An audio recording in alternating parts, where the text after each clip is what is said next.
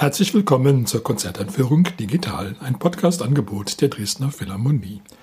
Mein Name ist Albert Breyer, ich bin Komponist und möchte Sie in das Konzert am 19. Januar einführen. Auf dem Programm stehen das dritte Klavierkonzert in C-Moll von Ludwig van Beethoven und die sinfonische Dichtung Ein Heldenleben von Richard Strauss. Die Dresdner Philharmonie spielt unter der Leitung von Pablo González. Solist ist Francesco Piemontesi.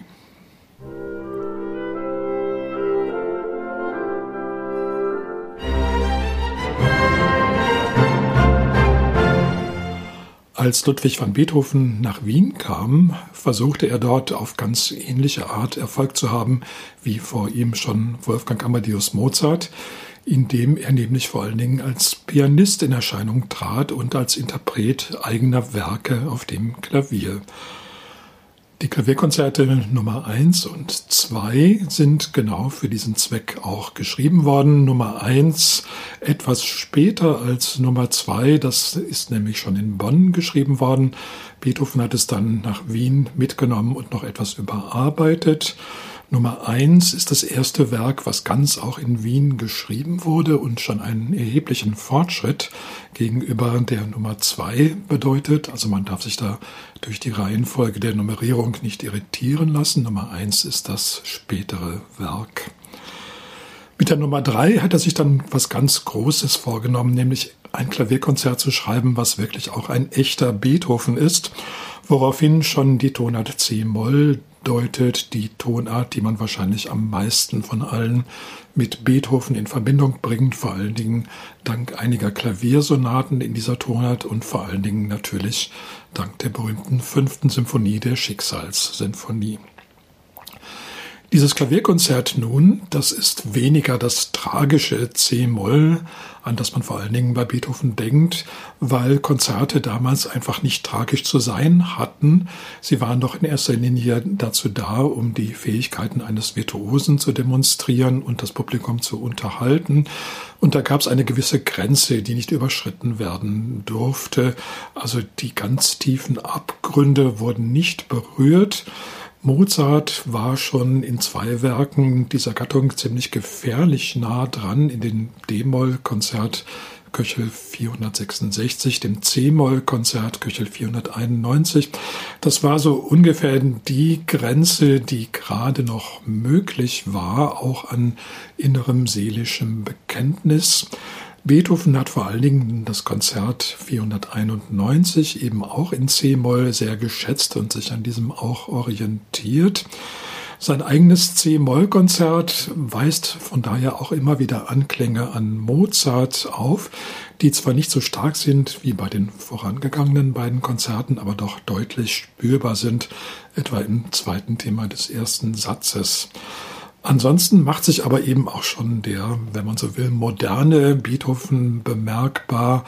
Ein bisschen auch so der Komponist der französischen Revolution. Es geht da dann doch sehr stürmisch zu, vor allen Dingen in den Ecksätzen im ersten und im dritten Satz. Und es ist eine dann doch wenn auch nicht tragische, so doch an manchen Stellen zumindest heroische Musik, die da erklingt. Und der Klavierpart ist auch ganz darauf eingestellt. Da gibt es doch einiges zu bewältigen an schwierigen Passagen, die aber weniger filigranhaft sind wie bei Mozart, sondern eben schon richtige schwere Arbeit bedeuten. Da gibt es wirklich viel zu tun. Da wird gekämpft auf dem Klavier. Das kann man nicht mehr alles nur so locker einfach spielen, sondern das bedeutet schon eine ziemliche Anstrengung. Der erste Satz eben mit sehr heroischem Charakter. Zu ihm hat Beethoven auch eine eigene Kadenz geschrieben, die meistens gespielt wird. Nach der Kadenz gibt es dann eine sehr interessante Stelle. Eigentlich sollte der Satz jetzt sehr schnell zu Ende gehen, wie das üblich ist nach den Solokadenzen, aber Beethoven lässt sich dann noch ein bisschen Zeit und baut einen wirklich sehr interessanten Dialog zwischen der Pauke und dem Klavier noch ein. Das ist relativ selten, weil die Pauke eigentlich vor Beethoven doch mehr oder weniger nur ein Instrument der Klangverstärkung gewesen war und allerhöchstens der Spannungserzeugung im Paukenwirbel. Bei Beethoven nun wird die Pauke als vollwertiges Instrument zum ersten Mal eingesetzt und darf von daher auch Themenfragmente spielen. Sie hat zwar nach wie vor nur sehr wenige Töne, zwei oder drei, aber auch mit diesen wenigen Tönen weiß Beethoven da allerhand anzufangen. Jedenfalls eine besonders modern klingende Stelle, bei der sich die Leute damals schon sehr gewundert haben müssen. Der zweite Satz hat mehrere Eigenarten. Zunächst mal steht er in E-Dur und das ist von C-Moll doch sehr weit entfernt. Er ist im Dreiachteltakt notiert, also sehr kleinteilig. Er ist zwar sehr langsam, aber die Notenwerte sind sehr, sehr klein. Es gibt da sogar 256 Noten. Die Noten werden ja immer weiter unterteilt, ganze Noten, halbe Noten, Viertelnoten und so weiter. Und bis man bei 256 ankommt, muss man natürlich einige Teilungen vornehmen. Im Notenbild sieht das dann so aus, dass das Notengruppen sind, die durch sechs Balken miteinander verbunden sind. Das ist gar nicht so einfach auf den ersten Blick zu unterscheiden, ob diese Notengruppen nun vier Balken, fünf Balken oder sechs Balken haben. Da muss man schon ganz schön rechnen. Die Takte sind ziemlich lang und bieten ein Notenbild, das wirklich geradezu schwarz ist vor lauter dicken Balken. Offenbar scheint Beethoven das keine große Mühe bereitet zu haben, das immer noch lesen zu können. Allerdings ist es für die Pianisten doch wirklich eine ziemliche Zumutung, da immer genau zu wissen, ist man nun eben bei 128 oder bei 256.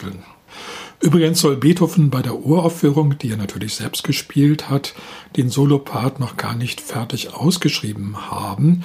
Er hatte zwar einen Umblätterer, aber dieser Umblätterer hatte nach seinem eigenen Zeugnis mehr oder weniger nur ägyptische Hieroglyphen, also unverständliche Zeichen, die nur Beethoven lesen konnte. Da war es natürlich mit dem Umblättern etwas schwierig, weil kaum eine Verbindung zwischen dem bestand, was auf dem Papier notiert war und was Beethoven spielte.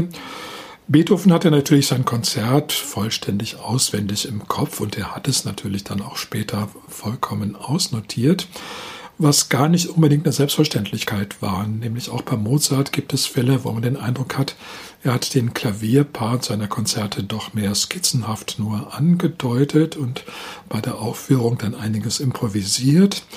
Ganz wenige Stellen dieser Art gibt es auch noch in dem dritten Klavierkonzert, aber da wissen sich die Pianisten auch heute gut zu helfen, indem sie einfach passende Noten hinzufügen. Der letzte Satz ist dann ein doch ziemlich humorvolles Rondo, zwar auch in Moll, aber eben von dieser Art grimmigen Humor, den man auch mit Beethoven verbindet. Es endet natürlich trotzdem strahlend in C-Dur. Auch das war damals obligatorisch. Konzerte, selbst wenn sie in Moll standen, durften nicht in Moll enden. Das wäre zu traurig und trübe gewesen. Sie mussten in Dur schließen. Mozart hat sich in seinem D-Moll-Konzert noch daran gehalten, in seinem eigenen C-Moll-Konzert dann nicht mehr. Das endet auch in Moll, aber das war damals weit und breit das einzige Klavierkonzert mit einem Mollschluss. Beethoven hat auch wirklich nur dieses eine Konzert in Moll geschrieben. Die anderen vier sind alle in Durtonarten und keines schließt eben dann in Moll, auch das in C-Moll nicht. Als Richard Strauss seine sinfonische Dichtung Ein Heldenleben schrieb, hat er natürlich auch an Beethoven gedacht, nämlich an die Symphonie Nummer 3, die Eroica, die Heldensymphonie in der Tonart S-Dur. Genau diese Tonart hat auch Richard Strauss verwendet, nur ist sein Werk dann trotz sinfonischen Ausmaßes doch keine Sinfonie geworden, sondern eben eine sinfonische Dichtung, eine Gattung, die von Franz Liszt erfunden worden war, noch gar nicht lange vorher. Ein Heldenleben am Ende des 19. Jahrhunderts entstanden, kann als Höhepunkt dieser Gattung bezeichnet werden oder als einer der Höhepunkte. Strauss hat er ja einige sehr bekannte Beiträge dazu geleistet, unter anderem auch die Alpensymphonie oder Don Juan oder Tod und Verklärung. Ein Heldenleben schwankt so ein bisschen zwischen einem Selbstporträt, zwischen einer musikalischen Autobiografie und der Darstellung dessen, was ein Held ebenso ganz allgemein sein soll.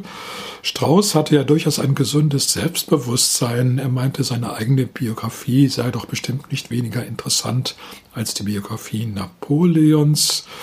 Nun, darüber kann man geteilter Ansicht sein. Worüber man nicht geteilter Ansicht sein kann, das ist, dass dieses Heldenleben musikalisch wirklich alles bietet, was man von einem Helden verlangen kann. Strauss hat in einzelnen Teilen auch noch Untertitel gegeben, die fallen zwar meistens weg, aber sie sind doch eigentlich sehr sinnvoll. Der erste Abschnitt heißt natürlich einfach Der Held. Da wird er vorgestellt mit einem sehr heldischen Thema und das ist natürlich ein Hornthema. Es ist ja auch heute noch so, wenn Hollywood seine Helden musikalisch porträtieren will, da geht es ohne das berühmte Hornthema nicht ab. Generationen von Filmkomponisten haben sich da an Strauss orientiert. Strauss selber hatte das Glück, dass sein eigener Vater Hornist gewesen war. Er kannte sich also mit dem Horn sehr gut aus und hat einige der wunderbarsten Hornthemen der musikalischen Literatur geschrieben, zu denen sicher auch das Thema des Heldenlebens gehört. Charakteristisch für die Straußschen Hornthemen ist, dass sie immer einen sehr großen Umfang haben. Was auf dem Horn gar nicht leicht zu realisieren ist, das geht dann manchmal über drei Oktaven, eben auch bei dem Heldenleben-Thema. Nachdem der Held gebührend vorgestellt worden ist, kommen dann des Helden Widersacher. Natürlich hat ein Held immer Feinde und bei Strauß scheinen das doch sehr kleinliche Gestalten zu sein. Die Hörner verschwinden. Stattdessen hört man die Holzbläser, die spielen eine sehr trockene, manchmal atonale Musik in einem relativ schnellen Tempo. Das klingt so auch ein bisschen wie Gekicher oder wie Getratsche. Also offenbar haben die Widersacher vor allen Dingen Böses zu sagen, als direkt aggressiv zu sein. Sie machen sich offenbar über den Helden lustig. Musikalisch war das als Karikatur gedacht. Das kann man heutzutage gar nicht mehr so richtig nachvollziehen, weil die Musik eben doch sehr, sehr interessant ist. Und wenn man das Programm nicht kennt, dass das also das Heldenwidersacher sein sollen, dann ist das auch alleine als absolute Musik eigentlich sehr interessant zu hören. Nachdem die Widersacher nun das gesagt haben, was sie zu sagen hatten, kommt des Helden Gefährtin.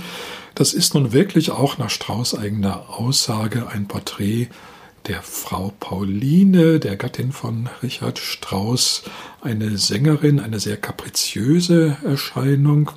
Und die hat nun ein Soloinstrument, das ihr beigegeben ist, und das ist natürlich die Violine.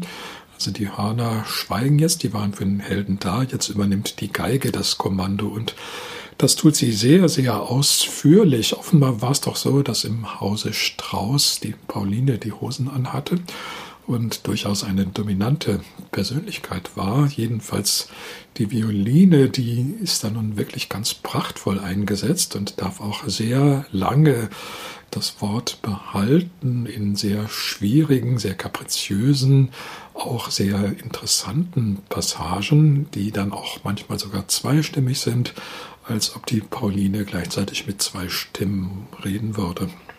Nun, auch Paulines Musik geht vorbei und dann kommt der große Heldenkampf. Da kommen nun endlich mal ernstzunehmende Gegner und da entspinnt sich so ein richtiger Kampf à la Wagner, à la Ring des Nibelungen. Das schwere Blech wird aufgefahren. Es geht sehr dröhnend zu und sehr dissonant.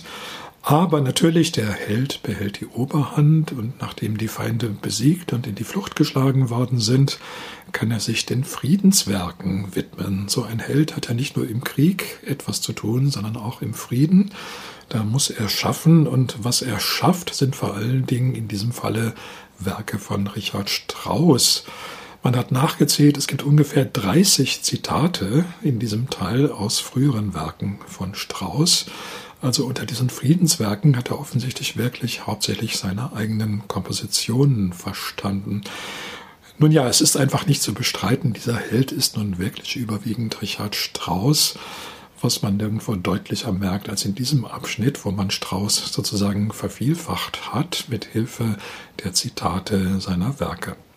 Aber irgendwann ist der Held erschöpft. Ich denke auch, 30 Zitate sind genug und dann kommt des Helden Weltflucht und Vollendung.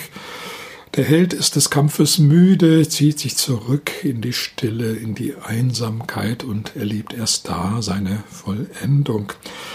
Das hat einigen im Publikum nicht gefallen. Die hätten lieber so einen schwungvollen Schluss erwartet, wo nochmal richtig alle Register gezogen wird. Aber dieser Schluss ist ganz erstaunlich zurückhaltend, ganz erstaunlich meditativ. Das traut man Strauß fast gar nicht zu. Aber es war eben doch auch eine seiner Charaktereigenschaften, dass er doch eher auch die Ruhe liebte, fast sogar die Bequemlichkeit. Und das kann man in diesem Teil sehr gut hören. Also von der ganz großen Heldenattitüde ist da nicht mehr furchtbar viel übrig. Man hat das Gefühl, dass der Held jetzt sozusagen eher Rente bezieht, sich in seine wohlverdiente Pension da zurückzieht und sich noch ein schönes, geruhsames Lebensende oder eben die Vollendung seines Lebens gönnt. Musikalisch ist das alles sehr, sehr delikat gemacht. Es ist also keineswegs so, dass da diese Grusamkeit etwa musikalisch langweilig wäre, sondern es ist alles sehr, sehr fein ziseliert, wunderbar ausgearbeitet. Und so ist man zum Schluss dann doch ganz zufrieden und gönnt diesem Helden doch auch, dass er ganz ohne heroische Attitüde dann die Welt verlässt. Zum Abschluss noch einmal der Hinweis auf das Konzert. Es findet statt am Freitag, den 19. Januar um 19.30 Uhr im Kulturpalast Dresden. Ich wünsche Ihnen viel Freude.